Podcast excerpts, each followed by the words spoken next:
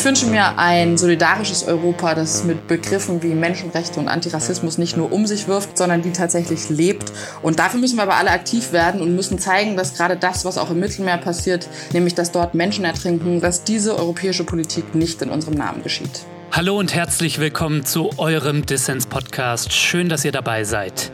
Diese Woche habe ich Mattea Weihe von Sea-Watch zu Gast in der Show. Die Seenotretter fahren nämlich gerade eine Mission im Mittelmeer mit ihrem neuesten Schiff, der Sea-Watch 4.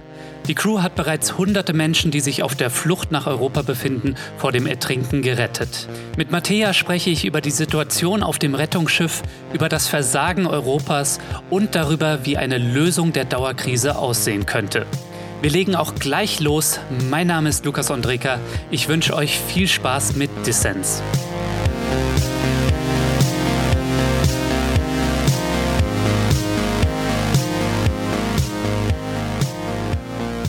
Ja, Matthäa, schön, dass du beim Dissens-Podcast dabei bist. Vielen Dank für die Einladung. Sag mal, Matthäa, kannst du jetzt das Geheimnis lüften? Wer ist eigentlich Banksy? nee, das kann ich auch nicht. Das liegt vor allem daran, dass tatsächlich die Louise Michel, das Schiff, was von Banksy gesponsert wurde, hat nichts mit Sea-Watch zu tun, auch wenn viele denken, es wäre so, äh, sondern ist ein absolut unabhängiges Projekt. Ah. Vielleicht aber auch so ein bisschen, weil die Kapitänin von der Louise Michel ja Pia Klemp ist. Das ist ja auch eine ehemalige Sea-Watch-Kapitänin und der Banksy oder die Banksy, man weiß es ja gar nicht, ne, ähm, ist aufmerksam geworden auf Pia Klemp, habe ich gelesen und hat ihr dann geschrieben, so, ähm, ob er nicht irgendwie ein Schiff sponsern könnte. So. Genau, voll. Wobei man auch sagen muss, sie fährt gerade nicht als Kapitänin. Ach so, okay. Habe ich auch wieder fast eine Falschmeldung rausgesetzt. Ja, also es gibt, glaube ich, extrem viele Gerüchte und hm. Pia ist natürlich sowohl für Sea-Watch gefahren als auch für ganz viele andere Organisationen. Und ich glaube, in der Seenotrettung ist es einfach so, irgendwie ist es so ein bisschen so eine Blase von Leuten, die sich gegenseitig unterstützen und und die unterschiedliche Projekte machen.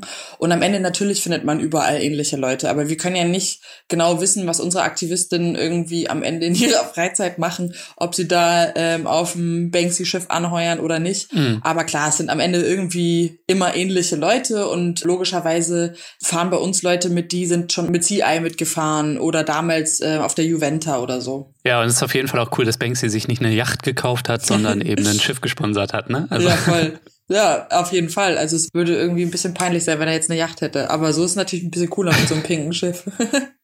Ja, es sieht auf jeden Fall ganz geil aus. Aber wichtiger ist ja, dass die Louise Michel Seenotrettungseinsätze fährt und sie tut das ähm, auch in Zusammenarbeit mit euch, ne? Und mit mhm. eurem neuen Schiff, der Sea-Watch 4. Genau. Ja, also ja, mittlerweile schon das vierte Schiff der Sea-Watch. Ich erinnere mich noch dran, als ich 2000, wann war es? 16 auf dem Mittelmeer war mit der Juventa. Ah, ja. Da war es noch die Sea-Watch 2 oder 3, ich erinnere mich gar nicht mehr. Dann so, war es wahrscheinlich die 2. Hm. Und mittlerweile habt ihr ein viertes Schiff, mit dem ihr unterwegs seid. Wie ist eigentlich gerade die Lage und wie ist die Lage auf dem Schiff?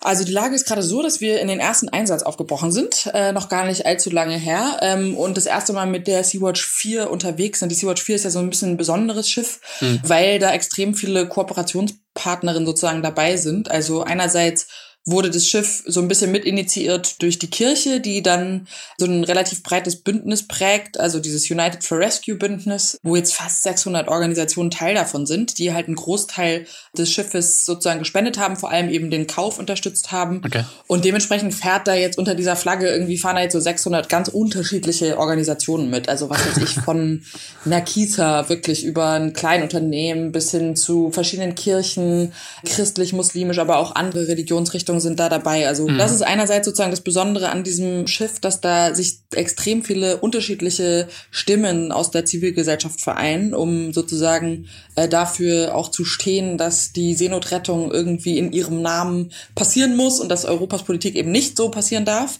Und dann kooperieren wir auch noch an Bord mit Ärzte ohne Grenzen. Also auch das ist neu für uns. Ja, und dann sind wir in den Einsatz aufgebrochen ja. und hatten dann eben äh, mehrere Rettungen in wenigen Tagen und letzten Endes 353 Menschen an Bord. Und wie ist die Lage gerade an Bord? Also ist schon ein sicherer Hafen gefunden, weil in letzter Zeit war es ja häufig so, dass immer wieder ähm, Seenotretterinnen Häfen gesucht haben, also sichere Häfen und ihnen die Einfahrt verweigert mhm. wurde. Mhm. So, also auch natürlich ein unrühmliches Schauspiel europäischerseits. Wie ist das jetzt gerade? Also gerade ist es so, dass wir tatsächlich vor kurzem erst die Nachricht bekommen haben, dass wir in einen Hafen einlaufen dürfen. Mhm. Man muss aber auch sagen, das ist schön und gut, na klar, aber es dauert trotzdem extrem lange. Ne? Also es ist jetzt nicht so, dass man sagt, okay, die Behörden haben jetzt innerhalb von zwei Minuten reagiert. So ist es halt gar nicht, sondern man muss auch immer noch ganz klar sagen, das, was in diesen Rettungsaktionen auch passiert ist, in denen wir involviert waren, das ist eine absolute Katastrophe, dass die italienischen und die maltesischen Behörden einfach nicht reagieren auf Anrufe, dass sie überhaupt nicht mehr ans Telefon gehen. Ähm, und das ist nach wie vor der Fall. Und das wird sich auch in Zukunft sicherlich nicht ändern. Mhm. Derzeit ist die Lage dementsprechend auch ein bisschen bis dato angespannt gewesen bis zu dieser Nachricht, weil wir natürlich ähm, seit ja über zehn Tagen mit unterschiedlichen Leuten an Bord sind. Also das wurde ja von Rettung zu Rettung wurden sozusagen mehr Leute an Bord. Und klar, was erwartet man, ne? Also ein Schiff ist nicht ausgestattet für 353 Personen an Bord, das sowieso nicht. Und eine Crew äh, hat auch nur irgendwie ja, so, so eine gewisse Anzahl an Kräften, die sie dafür aufbringen können und die sind alle extrem erschöpft. Also ähm, da bin ich auf jeden Fall ganz in Gedanken bei denen. Hm. Ihr sagt ja immer wieder, dass die EU ihrer Pflicht zur Seenotrettung nicht nachkommt. Ne? Und Sea-Watch wurde ja auch 2015 gegründet, als die europäische Rettungsmission im Mittelmeer Mare Nostrum eingestellt wurde als Reaktion darauf. Ne? Mhm. Und jetzt hast du so ein bisschen angedeutet, dass es sich noch verschlimmert hat seitdem und dass irgendwie Seenotrufe oder auch Hilferufe von euch ignoriert werden. Und das schreibt er auch immer wieder auf Twitter. Kannst du da mal ein Beispiel für geben, jetzt vielleicht auch aus der aktuellen Mission? Ja, also ich meine zum Beispiel aus der aktuellen Mission. Wir haben ja zwei Flugzeuge, mit denen wir fliegen, Moonbird und Seabird, die mhm. Seenotfälle sichten, bei den Rettungen koordinieren und auch Menschenrechtsverletzungen dokumentieren und die informieren alle Behörden ganz nach Protokoll, wie sich das gehört und erhalten einfach oftmals mittlerweile von Malta auch keine Antwort. Also wir haben in, gerade was die maltesische äh, Koordination von, von Seenotrettung angeht, das ist eine reine Katastrophe. Also um ein ganz konkretes Beispiel zu nennen, ähm, gibt es gerade den Öltanker Etienne, das ist ein äh, von Maersk, einer der riesengroßen Firmen, mhm. ähm, steht gerade seit über drei Wochen vor der Küste Malta mit 27 geretteten Menschen und darf nicht anlanden, obwohl die Rettung von Malta koordiniert wurde. Also es ist alles einfach absolut absurd. Ich glaube, das Signal, was da vor allem eben, und das ist echt ein Problem, an die kommerzielle Schifffahrt gesendet wird, ist, ihr müsst natürlich eurer Pflicht nachkommen, und zwar Menschen aus Seenot retten, weil das ist rein rechtlich die Pflicht eines jedes Kapitäns oder Kapitänin. Wenn ihr das aber tut, dann seid ihr alleine gelassen und äh, wir stehen euch nicht zur Hilfe. Und das ist das klare Signal, was da ankommt. Und es bringt natürlich einen Kapitän und eine Kapitänin von einem Handelsschiff in eine extrem krasse Zwickmühle. Ne? Am Ende sitzt du da mhm. und hast einerseits das Recht, ähm, dem du eigentlich nachkommen musst, nämlich wenn du in den Rettungsfall ähm, involviert bist, die Menschen aufzunehmen. Und andererseits kriegst du ein ganz klares Signal, dass du dann überhaupt keine Unterstützung erfährst. Und ich finde, dieser Druck und diese Verantwortung, die dann in dieser ganz komischen moralischen Frage auf Handelsschiffkapitänen liegt, äh, finde ich, ist absolut katastrophal. Also ähm, und das finde ich ist extrem schockierend. Also das, ich habe mich dran gewöhnt, in Anführungsstrichen, dass zivile Seenotrettung kriminalisiert wird und dass die Politik mit uns so umgeht, weil das ist nun mal schon seit langem so. Aber dass jetzt diese Verantwortung auf Handelsschiffkapitänen irgendwie gelegt wird, das finde ich grausam. Also das ist irgendwie der nächste Schritt. Stichwort Kriminalisierung. Immer wieder werden ja in jüngerer Vergangenheit Schiffe von Sea-Watch, aber auch anderen zivilen Seenotrettungsorganisationen beschlagnahmt und somit an der Seenotrettung gehindert. Wie viele Schiffe sind eigentlich gerade, also zivile Seenotrettungsschiffe im Mittelmeer unterwegs, neben der Sea-Watch 4 und der Louise Michel? Und wie viele könnten unterwegs sein, wenn nicht welche beschlagnahmt sind? Ah, das ist eine gute Frage. Also ich weiß von der Astral, von Open Arms, ein kleines äh, Segelschiff, die sind unterwegs. Ähm, genau, die Louise Michel, ähm, wobei ich auch gerade nicht weiß, weiß, wo genau die sind. Und dann wir eben auf dem Weg in den Hafen. Ähm, dementsprechend nicht wirklich allzu viel los. Wer nicht unterwegs ist, ist zum Beispiel die Alan Kurdi von CI, die festgesetzt ist. Die Aitamari von SMH, die festgesetzt ist, die Sea-Watch 3, die festgesetzt ist. Mhm. Also es gibt einfach immer wieder, oh, die Ocean Viking natürlich, die festgesetzt ist. Es gibt immer wieder unterschiedliche Festsetzungen und das häuft sich nach wie vor. Und jetzt müssen wir mal gucken, was mit der Sea-Watch 4 passiert. da höre ich so ein bisschen raus, dass du die Befürchtung hast, dass es auch passieren könnte, dass das Schiff jetzt festgesetzt wird. Möglicherweise, wenn es in den sicheren Hafen dann einfährt, oder? Also ehrlich gesagt, ja, na klar befürchten wir das. Und das ist aber eigentlich auch so ein bisschen das Problem. Ne? Also wenn man sich auch diese letzte Mission jetzt anschaut, hm. wir wurden schlichtweg angeordert von Malta, also von maltesischen Behörden, ähm, zum Beispiel die Menschen von der Louise Michel zu äh, transferieren. Das bedeutet quasi, also dass wir genau nach den Angaben der Autoritäten gehandelt haben. Und wenn wir jetzt deswegen festgesetzt werden in einem Hafen, mit dem Grund, wie zum Beispiel auch schon die Sea-Watch 3 festgesetzt worden ist, sowas wie, ja, wir haben zu viele Passagiere an Bord, dann ist es einfach nur noch zynisch. Also dann wirklich macht sich irgendwann die Politik doch dermaßen lächerlich. Mhm. Deswegen sind wir jetzt mal so ein bisschen gespannt, was passiert. Und sollte es wieder diese absurden Gründe geben, warum die Sea-Watch 4 jetzt festgesetzt wird, dann finde ich das einfach wirklich nur noch zynisch. Mhm. Darf ich noch fragen, ähm, von welchem Hafen sprichst du? Also wo dürfte demnächst dann einfahren? Äh, Palermo. In Palermo, also Sizilien. Genau, Sizilien. Ja. Ja. Was ist eigentlich die Folge davon, von dieser Kriminalisierung der Seenotrettung? Lässt sich das in irgendeiner Form beschreiben oder vielleicht sogar beziffern? Ne? Es sterben ja jedes Jahr tausende Menschen im Mittelmeer. Es ist eine humanitäre Dauerkatastrophe, an der die EU ihren Anteil trägt. Lässt sich das irgendwie sagen, was jetzt auch noch diese Kriminalisierung, was davon die Folgen sind? Also ich glaube, es gibt unterschiedliche Folgen. Beispielsweise, wenn man sich jetzt die Juventa-Geschichte anguckt, wo zehn Menschen angeklagt sind, also denen wirklich ja auch Konsequenzen für ihr ne, für ihren Alltag drohen irgendwie, also die sich sozusagen irgendwie damit konfrontiert sehen, plötzlich in so einem Gerichtsgemetzel äh, unterwegs zu sein. Mhm. Also das, glaube ich, gibt natürlich einerseits extrem persönliche Konsequenzen für ganz bestimmte Menschen. Da war Pia Klemm, by the way, dabei, nur für unsere Hörerinnen und Hörer. Genau. Ähm, und wir hatten sie auch im Interview hier im Podcast, wenn ihr eine der letzten Folgen irgendwann 2019 ich reinziehe. Also das ist einerseits natürlich eine total persönliche Belastung für unterschiedliche Leute, mhm. ähm, aber andererseits ähm, bedeutet das natürlich auch, wie du gerade schon meintest, ne, dass am Ende weniger Seenotrettungsschiffe im Mittelmeer unterwegs sind. Das heißt, dass weniger Kräfte im Mittelmeer unterwegs sind, äh, Menschen aus Seenot zu retten. Das wäre ja alles in Ordnung, wenn sich dann die europäischen Behörden dem annehmen würden. Und sobald sich die europäischen Behörden wieder ähm, sagen so, okay, wir machen eine europäisch koordinierte Seenotrettungsmission von mir aus, dann braucht es uns auch gar nicht. Dann ziehen wir uns zurück. Das ist aber auch völlig in Ordnung. Das ist ja auch das Ziel die, unserer Arbeit. Wir wollen ja nicht ewig existieren.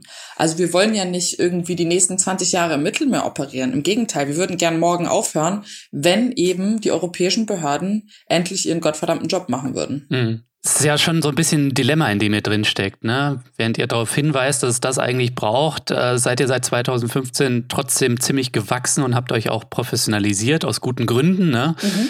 Wie geht ihr denn intern in Sea-Watch und wie gehst du persönlich mit diesem Dilemma um, dass man irgendwie einerseits gar nicht da sein möchte und eigentlich will, dass das die EU übernimmt, die Europäische Staatengemeinschaft und man sich aber gleichzeitig irgendwie professionalisieren muss, ne, um irgendwie dann richtig Hilfe leisten zu können. Es ist einerseits ein extremes Dilemma. 2015 bei der Gründung hat halt niemand gesagt so, ha ja, klasse, in 2020 haben wir so und so viele Angestellte und spielen irgendwie auf der politischen Bühne mit, so, da haben wir total Bock drauf. Da hatte ja gar keiner Lust drauf und das wollte ja auch keiner.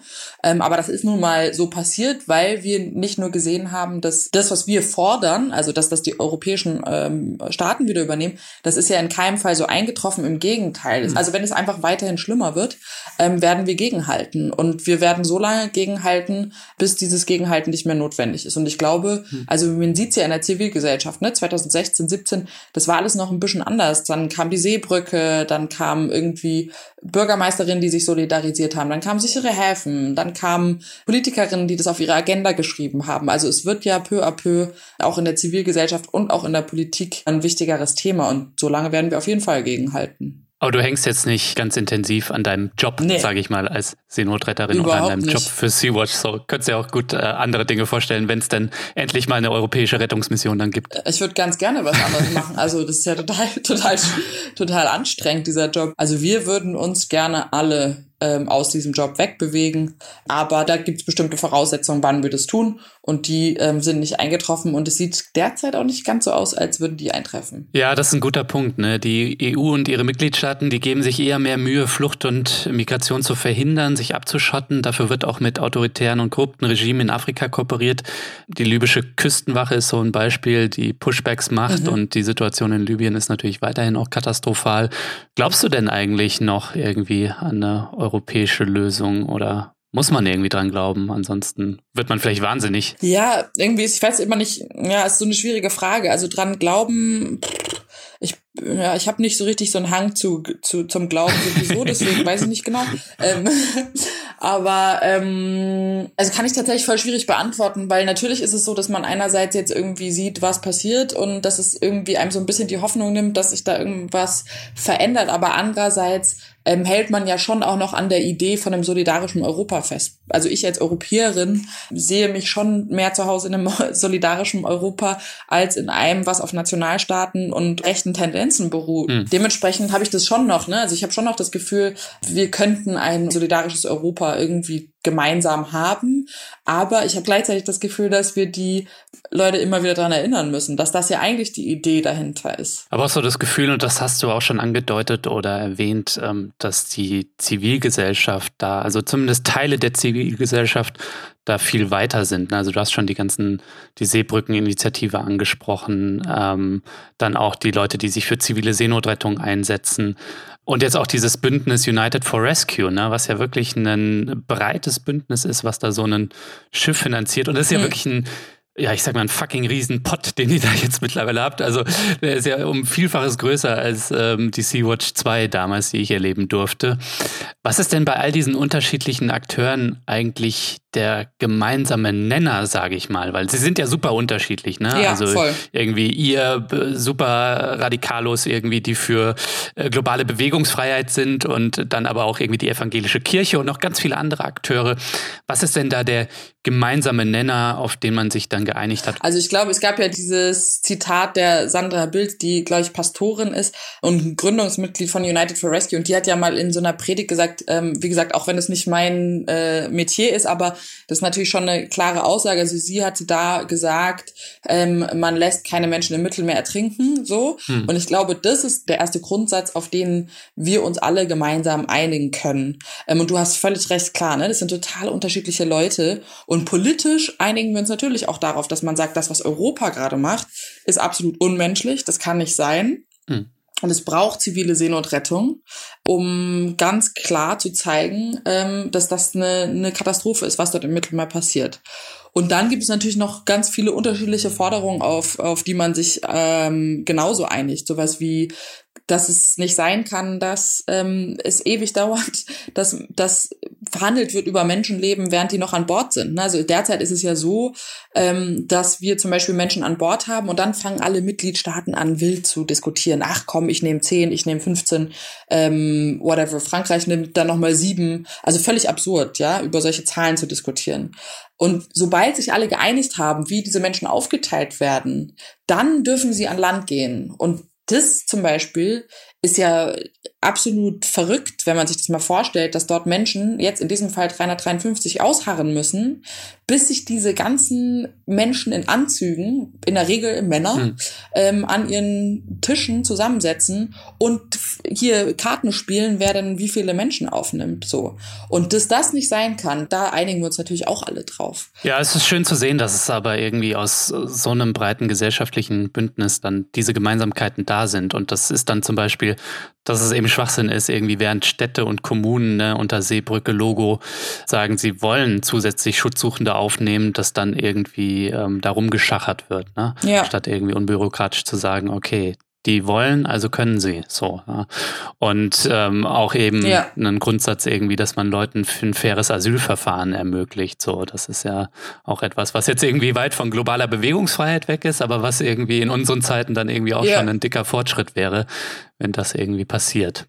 Unsere Forderungen Sea-Watch gehen darüber auch voll weit hinaus. Ne? Also sowas wie ein faires Asylsystem finde ich zum Beispiel total schwierig, weil am Ende brauche ich gar kein Asylsystem, weil ich muss ja auch nicht äh, nach Asyl fragen, wenn ich im Senegal Urlaub mache. so Und da kann ich einfach äh, fleißig ein- und ausreisen. Und ich glaube, wir müssen uns schon einfach nochmal ganz genau überlegen, warum es sein kann, also wirklich runtergebrochen, warum es sein kann, dass ich als weiße Europäerin ähm, mit meinem schönen deutschen Pass in den Senegal fliegen kann und einen Urlaub machen kann, aber die Person aus dem Senegal das nicht andersrum machen kann. Mhm. Und ich glaube, das ist am Ende das, worauf es ja wirklich im Kern ankommt.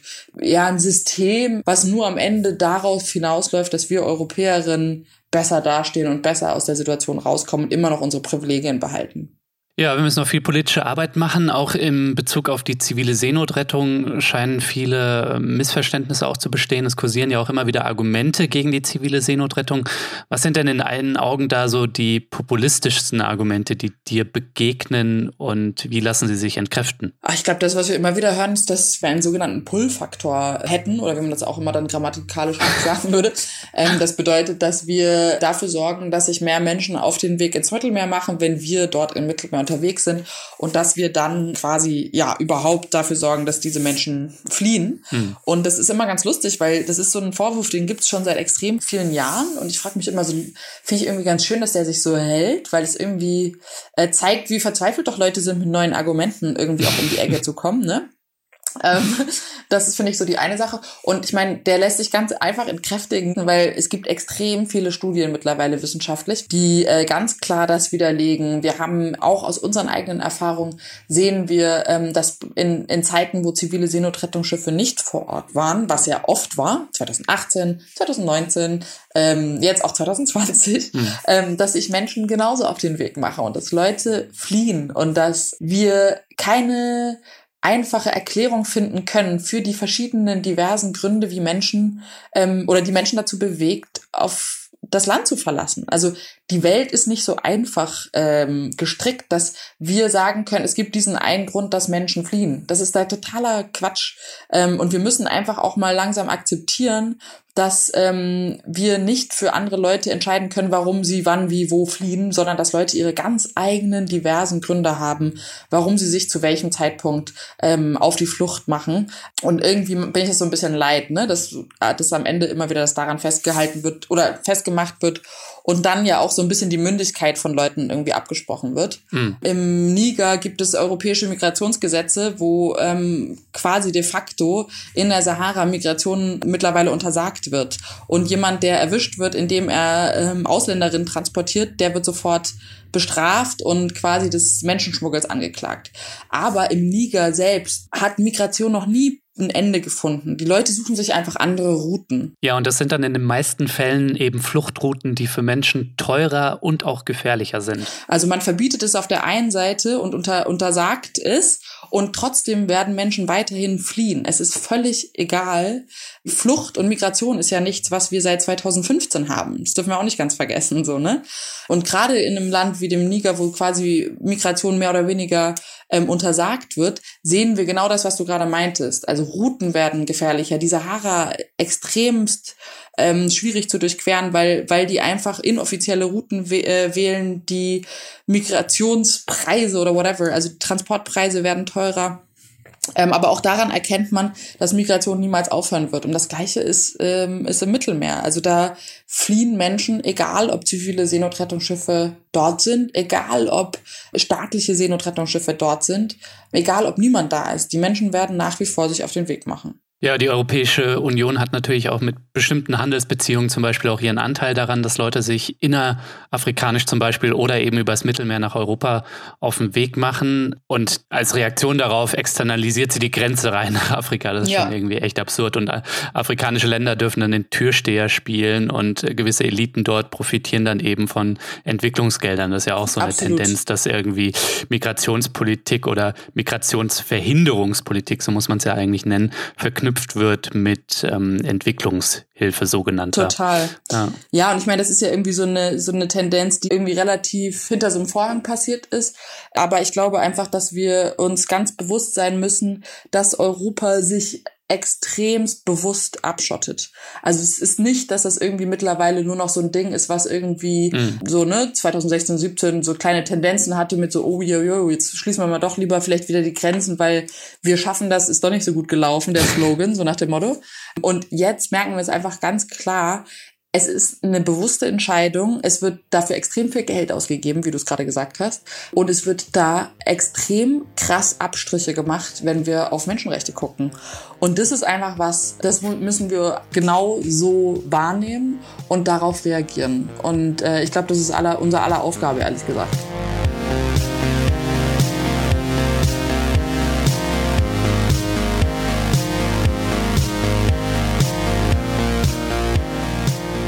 Ja, ich möchte die kurze Pause nutzen, um allen Menschen da draußen zu danken, die diesen Podcast mit einer monatlichen Spende supporten. Wenn du noch nicht dabei bist, dann werde doch jetzt Fördermitglied von Dissens. Denn damit Dissens weiterhin gute Ideen für alle senden kann, brauchen wir noch mehr Unterstützung. Supporten kannst du diesen Podcast schon ab 2 Euro im Monat. Mit deiner Mitgliedschaft machst du Dissens nicht nur möglich, nein, es gibt auch Goodies und du hast jede Woche die Chance auf coole Gewinne. Dieses Mal verlost Dissens passend zum Thema das Buch der Seenotretterin Zoe Katharina. Die ist damals mit Pia Klemp auf der Juventa mitgefahren und deshalb droht ihr jetzt Knast, weil sie Menschen vor dem Ertrinken gerettet hat. Der Name des Buches lautet Zoe heißt Leben. Alle Infos hierzu und dazu, wie ihr mitmachen könnt bei Dissens, gibt's natürlich in den Show Notes.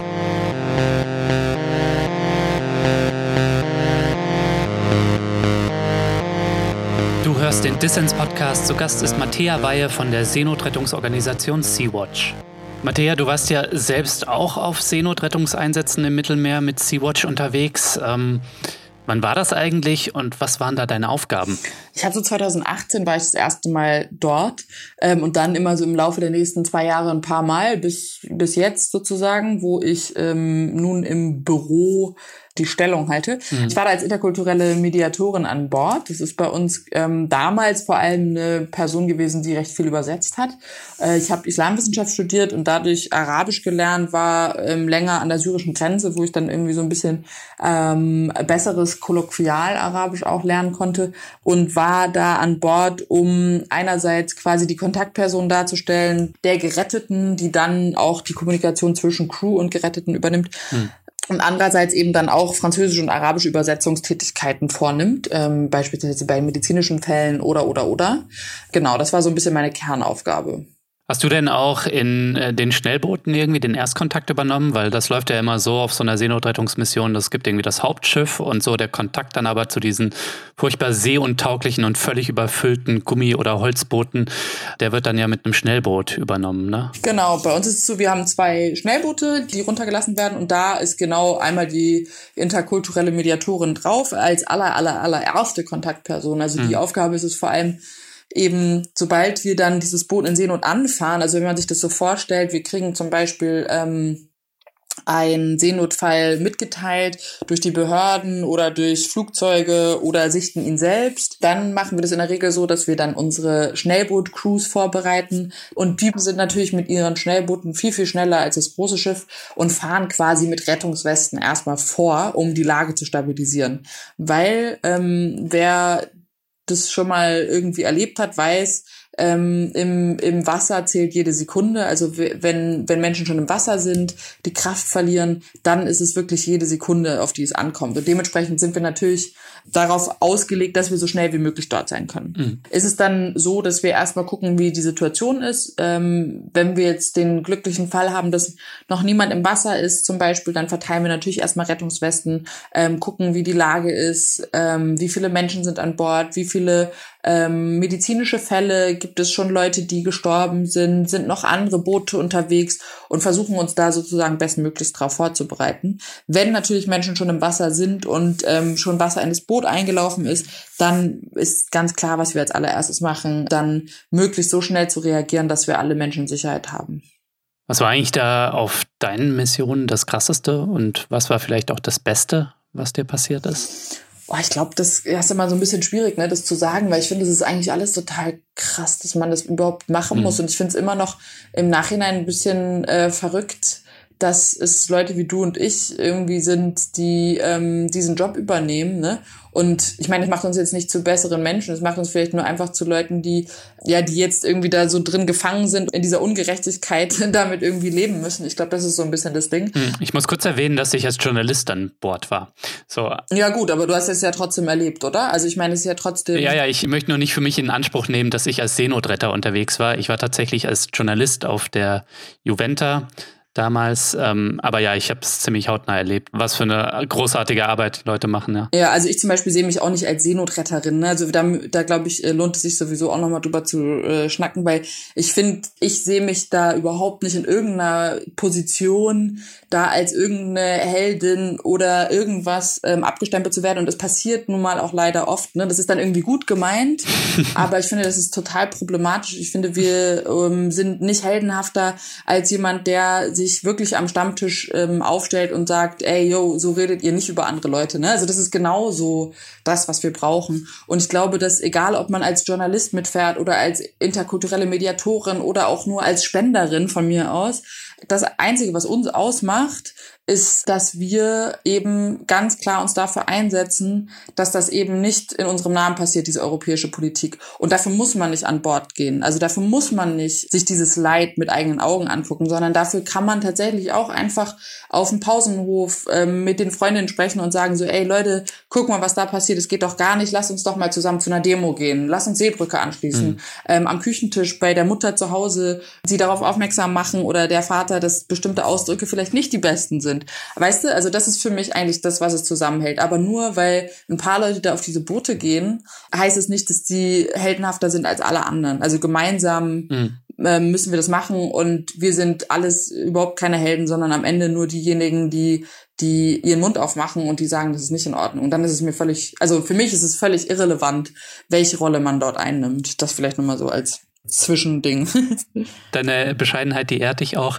Ähm, und man muss, das darf man auch erwähnen, man muss nicht so viel Kohle haben wie Banksy, um die SeenotretterInnen-Gemeinschaft beziehungsweise Sea-Watch oder andere Organisationen zu unterstützen. Tun auch Kleinspenden. Ja, ne? voll. Und, aber in seinem eigenen Umfeld den Mund aufzumachen und Partei zu ergreifen, eben für die zivile Seenotrettung und für ein solidarisches Europa, wie du es so schön genannt hast, ähm, ist natürlich auch ein wichtiger Schritt. Voll. Und da können wir alle was machen, weißt du? Also es ist, und das finde ich ist genau eigentlich das Schöne an Politik und an politischer Partizipation. Wir haben alle Möglichkeiten, die wir nutzen können. Mhm. Und ich sag immer so, ne, wenn Leute irgendwie sagen so, boah, eure Arbeit ist voll toll, aber ich habe irgendwie nicht den Mut oder ich habe nicht die Skills oder ich bin nicht nautisch ausgebildet oder oder oder, mhm. dann sage ich doch, dann sage ich jedes Mal, ey, das ist doch überhaupt kein Thema. Komm und unterstütz uns ähm, mit anderen ähm, Möglichkeiten. Also es gibt extrem viele Wege, politisch zu partizipieren. Aber um so ein bisschen zurück zu dieser Frage zu kommen. Ja, ja, ich wollte dich ja noch fragen, was ist das krasseste und das schönste? Yes. Also die zwei Sachen, die du da auf deiner Mission Genau, es ist gar nicht, also es ist eben nicht so einfach zu beantworten. Wie gesagt, also das, was ich meinte, dass, dass es irgendwie ganz normale Leute sind, die auf diesen Booten sind oder die sich dafür jetzt plötzlich einsetzen müssen, ist ja schon irgendwie krass genug. Ähm, überhaupt, dass es das geben muss. Ne? Also ich finde, das ist eigentlich so, wenn man sich das große Bild anguckt, dann finde ich das schon erschreckend genug. Aber ich glaube, es gibt schon so ein paar Situationen, die waren für mich extrem bewegend, einfach, ja, weil man sich so ein bisschen fragt, was ist eigentlich los, dass es dazu kommen muss. Also wir hatten zum Beispiel mal einen Einsatz, wo ähm, die sogenannte libysche Küstenwache interveniert hat und die Menschen auf dem Schlauchboot extrem äh, Panik hatten und dann ohne Rettungswesten ins Wasser gesprungen sind. Hm am Ende wir extrem viele Menschen im Wasser hatten. Wir waren da mit zwei Schnellbooten. Ähm, ich war noch nicht am, von Anfang an vor Ort. Wir sind dann aber natürlich dann den anderen zu Hilfe gekommen und haben dann quasi noch Menschen dort aus dem Wasser gezogen, an Bord gebracht, erst versorgt und waren im ersten Moment davon überzeugt, dass doch alle Menschen es geschafft haben und wir rechtzeitig da waren, um die Menschen aus dem Wasser zu ziehen. Und nach und nach wurde uns dann relativ ähm, klar, dass es eben nicht der Fall war und dass uns unterschiedliche Leute erzählt haben, dass sie sozusagen ihre Person, mit der sie gemeinsam auf diesem Boot waren, äh, vermissen und an Bord nicht mehr finden. Und da waren auch zwei ähm, minderjährige Jungs, die waren so um die 15, die mit ihrem dritten Bruder unterwegs waren. Bruder mag tatsächlich die verwandte Person sein, aber auch vielleicht der gute Freund. Und diese Person war nicht mehr da. Und sind wir natürlich das ganze Deck abgelaufen, haben diese Person gesucht. Das ist zum Beispiel genau das, wo ich mich frage, warum Gott verdammt ist es meine Aufgabe, einem 15-jährigen Jungen zu sagen, nee, dein Bruder ist nicht hier. Oh, das musstest du in dem Moment tun, oder wie? Also das musste ich in dem Moment tun. Und es gibt einfach immer wieder solche Geschichten, dass wir dann den Leuten das mitteilen müssen. Und dafür hm. bin ich wirklich nicht gemacht. Und das ist eigentlich wirklich nicht meine Aufgabe. Und ich glaube, das war schon so mit das, mit das Krasseste auf jeden Fall. Und das Beste, ach, es gibt immer wieder total schöne Momente. Also natürlich ist das Beste immer, wenn wir in den Hafen einlaufen und wir wissen, okay, jetzt sind die Leute wirklich in Sicherheit und die Rettung ist abgeschlossen. Aber es gibt auch ganz unterschiedliche kleine Momente. Ne? Also es gibt solche Geschichten wie, ähm, dass Leute anfangen, an Bord zu singen, dass kleine Gebetsgruppen sich treffen, ähm, dass Leute irgendwie er zwar erschöpft sind, aber irgendwie mithelfen, dass wir, wenn wir das Deck aufräumen, dass jeder mit anpackt, dass es da irgendwie keine Unterschiede gibt zwischen uns und, und, und den Menschen an Bord. Und das finde ich sind immer so ein bisschen die schönen Momente. Und es gibt da nicht so richtig den schönsten Moment, weil ich glaube, dann würde ich allen anderen Momenten so ein bisschen Unrecht tun. Hm. Matthäa, wie bist du eigentlich zur Sea-Watch gekommen und warum engagierst du dich vielleicht ganz persönlich? Also was ist deine persönliche Motivation? Ich glaube, ich bin dadurch so ein bisschen äh, bei Sea-Watch gelandet, dass ich ähm, durch diese Sprachausbildung irgendwie immer das Gefühl hätte, okay, jetzt sitze ich da seit fünf Jahren, lerne diese Arabisch-Vokabeln, die finde ich krass kompliziert und es ist schon auch ganz schön anstrengend und irgendwie würde ich es auch gerne mal äh, in die Tat umsetzen und damit irgendwas machen, wo es sich für gelohnt hat. Und da hatte ich einen Bekannten, der als Arzt äh, oder beziehungsweise als ähm, medizinisches Personal mit ähm, damals, glaube ich, noch auf der Sea-Watch 1 war und hatte das dann immer so ein bisschen verfolgt, habe als Sprachdozentin gearbeitet für Geflüchtete, ähm, wo ich mit extrem vielen Leuten zu tun hatte, die einen Fluchthintergrund hatten über das Mittelmeer, unterschiedliche Routen. Und habe immer gedacht, ja, was sitze ich hier auf dieser Schulbank, ne, drücke die seit Tagen und Jahren und äh, lerne diese komplizierte Sprache und mache damit aber eigentlich nichts. Und das war so ein bisschen das, wo ich gesagt habe, ähm, am Ende gibt es extrem viele Leute, die sich zwar irgendwie für Seenotrettung einsetzen, aber vielleicht dann am Ende doch diesen Schritt wagen und sagen so, okay, ich habe den Mut, an Bord zu gehen und genau das zu machen. So viele gibt es dann am Ende ja auch nicht. Mhm. Und dann ähm, natürlich, als ich dann mehr und mehr involviert war, ist es ganz klar, irgendwie Teil dieses Kampfes gegen das repressive europäische Migrationsregime zu sein. Kleine Side Note, ähm der Lukas hat mal versucht, Arabisch zu lernen über die Sprach-App Buzu, die eigentlich ganz cool ist, aber ich bin sang- und klanglos gescheitert, was vielleicht auch so ein bisschen daran liegt, dass ich kein Sprachtalent habe. Und das äh, war wirklich sehr, sehr schwierig. Ja, es ist echt ganz schön frustrierend. Also ich muss auch ganz ehrlich sagen, ich verliere es auch gerade wieder so ein bisschen. Das macht mich echt so ein bisschen traurig, mhm. weil das, also weil es waren wirklich jetzt fünf, fünf Jahre meines Lebens ähm, mit Vokabeln, die für mich doch irgendwie dann natürlich irgendwie alle gleich klingen. Aber es ist auch eine total schöne Sprache und ähm, durch so ein System, was die Sprache hat, macht das irgendwie auch Spaß, weil es so ein bisschen ist wie so, also irgendwie kommt es mir manchmal vor wie so eine Naturwissenschaft, die sich so irgendwann dann in deinem Gehirn zusammensetzt und ähm, so ein System plötzlich total Sinn macht. Aber man muss dranbleiben und das ist so ein bisschen eher das, was mir Sorge macht, dass ich das jetzt alles so ein bisschen verliere. Ja, das will ich natürlich nicht hoffen. Mm, mir scheint ja, dass in der Corona-Krise die humanitäre Katastrophe an den europäischen Außengrenzen, also das betrifft jetzt das Mittelmeer, aber auch zum Beispiel die Lager ähm, auf den äh, griechischen Inseln, dass das sehr stark in Vergessenheit geraten ist. Ja? Wie hast du das denn erlebt und ähm, was lässt sich dagegen tun? Oder siehst du da auch irgendwie, dass sich da was bewegt, positiverseits? Also ich glaube, wir müssen natürlich diese die ganze Situation um Corona extrem äh, ernst nehmen. Ähm, gleichzeitig ist es aber auch eine absolute Ausrede für vieles geworden. Ne? Also gleichzeitig wurde es auch zum Beispiel gerade in Bezug jetzt auf Lesbos und die griechischen Inseln, ähm, was dort unter dem Deckmantel von Covid-19-Prävention oder Schutz oder oder oder passiert ist, ist absolut unmenschlich und kann überhaupt nicht akzeptiert werden. Also ähm, beispielsweise sowas wie, äh, dass, dass man sagt, man schließt die Häfen aufgrund von der Corona-Pandemie. Das finde ich, muss man ernst nehmen, diese Pandemie. Und ich finde es absolut richtig, dass man die Länder unterstützen muss in dem Moment. Mhm. Aber es kann nicht sein, dass man deswegen Menschen ertrinken lässt, weil eine globale Pandemie hält Menschen nicht davon auf, sich auf die Flucht zu begeben. Und wir können nicht Menschen sterben lassen im Mittelmeer, weil eine globale Pandemie herrscht, sondern wir müssen ganz klar diese Dinge trotzdem weiterführen. Es gibt bestimmte Dinge, die können wir nicht einfach anhalten. Wenn wir das einfach stilllegen und, und uns, uns blind schalten und uns äh, nicht darauf reagieren, hat das ganz klare Konsequenzen auf Menschenleben. Und das kann es nicht sein. Und ne, jede Politikerin wirft es um sich mit, wir müssen solidarisch sein, wir müssen die Länder gegenseitig unterstützen, damit kein Mensch äh, aufgrund von Covid-19 sterben muss. Klar, absolut, unterschreibe ich. Aber bitte, liebe Leute, das muss auch gelten für Menschen, die fliehen. Ja, ich meine, an Ressourcen mangelt es ja nicht, wenn man sich anschaut, wie jetzt hier die ganzen SommerurlaubsrückkehrerInnen, wie die getestet werden, ne? Und ähm, ja. im Zweifel eben auch äh, ihnen in Quarantäne ja. ihnen befohlen wird oder ihnen angeraten wird, ne? Also das scheint mir kein Argument zu sein. Aber das erlebt ihr tatsächlich, dass mit Verweis auf Covid-19 irgendwie Häfen dicht gemacht werden Total. oder euch die Einfahrt verweigert Total. wird? Ja, also in, in Malta, Italien war das eine ganz lange Debatte. Dann gibt's diese Geschichten, dass zum Beispiel jetzt Gerettete oftmals auf Quarantäneschiffe kommen. In Malta gab's bestimmte Schiffe, wo Gerettete einfach ausharren, also ausgeharrt haben für Wochen, mhm. ja, wo die in Anführungsstrichen in Quarantäne waren. Ganz vieles passiert unter diesem Deckmantel von, ja, wir sind überlastet durch Covid-19. Migration ist jetzt gerade mal kurz hier auf Pause.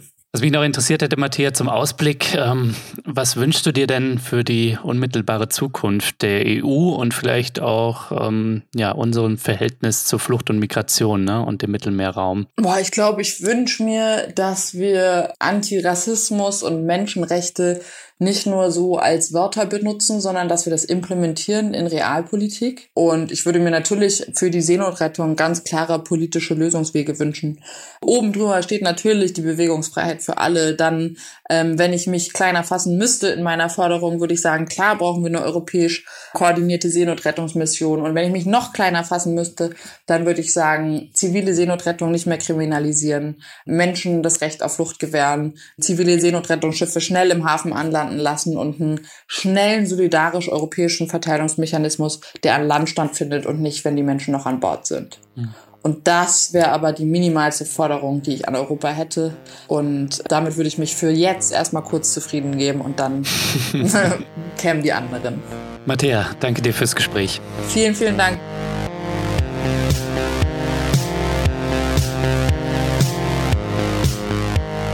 Ja, das war der Distance-Podcast für diese Woche. Schön, dass ihr dabei wart. Zu Gast war Matthäa Weihe von der Seenotrettungsorganisation Sea-Watch. Wenn ihr noch mehr kluge Leute hören wollt, dann unterstützt doch jetzt Dissens. Das geht schon ab 2 Euro im Monat, also für weniger als eine Tasse Kaffee. Mit eurem Beitrag tut ihr nicht nur etwas Gutes, nein, ihr habt auch Woche für Woche die Chance auf coole Gewinne, auch zu dieser Folge. Alle Infos hierzu und dazu, wie ihr mitmachen könnt, gibt's natürlich in den Show Notes. So, das war's dann auch von mir. Vergesst nicht, Dissens zu abonnieren, wenn ihr das noch nicht gemacht habt, auf Apple Podcasts, Spotify oder der Podcast-App eurer Wahl. Ich freue mich natürlich immer über Kommentare und Anregungen. Schreibt mir also zum Beispiel eine E-Mail, wen ihr als nächstes im Dissens-Podcast hören wollt. Ja, bleibt nur noch zu sagen, danke fürs Zuhören und bis nächste Woche.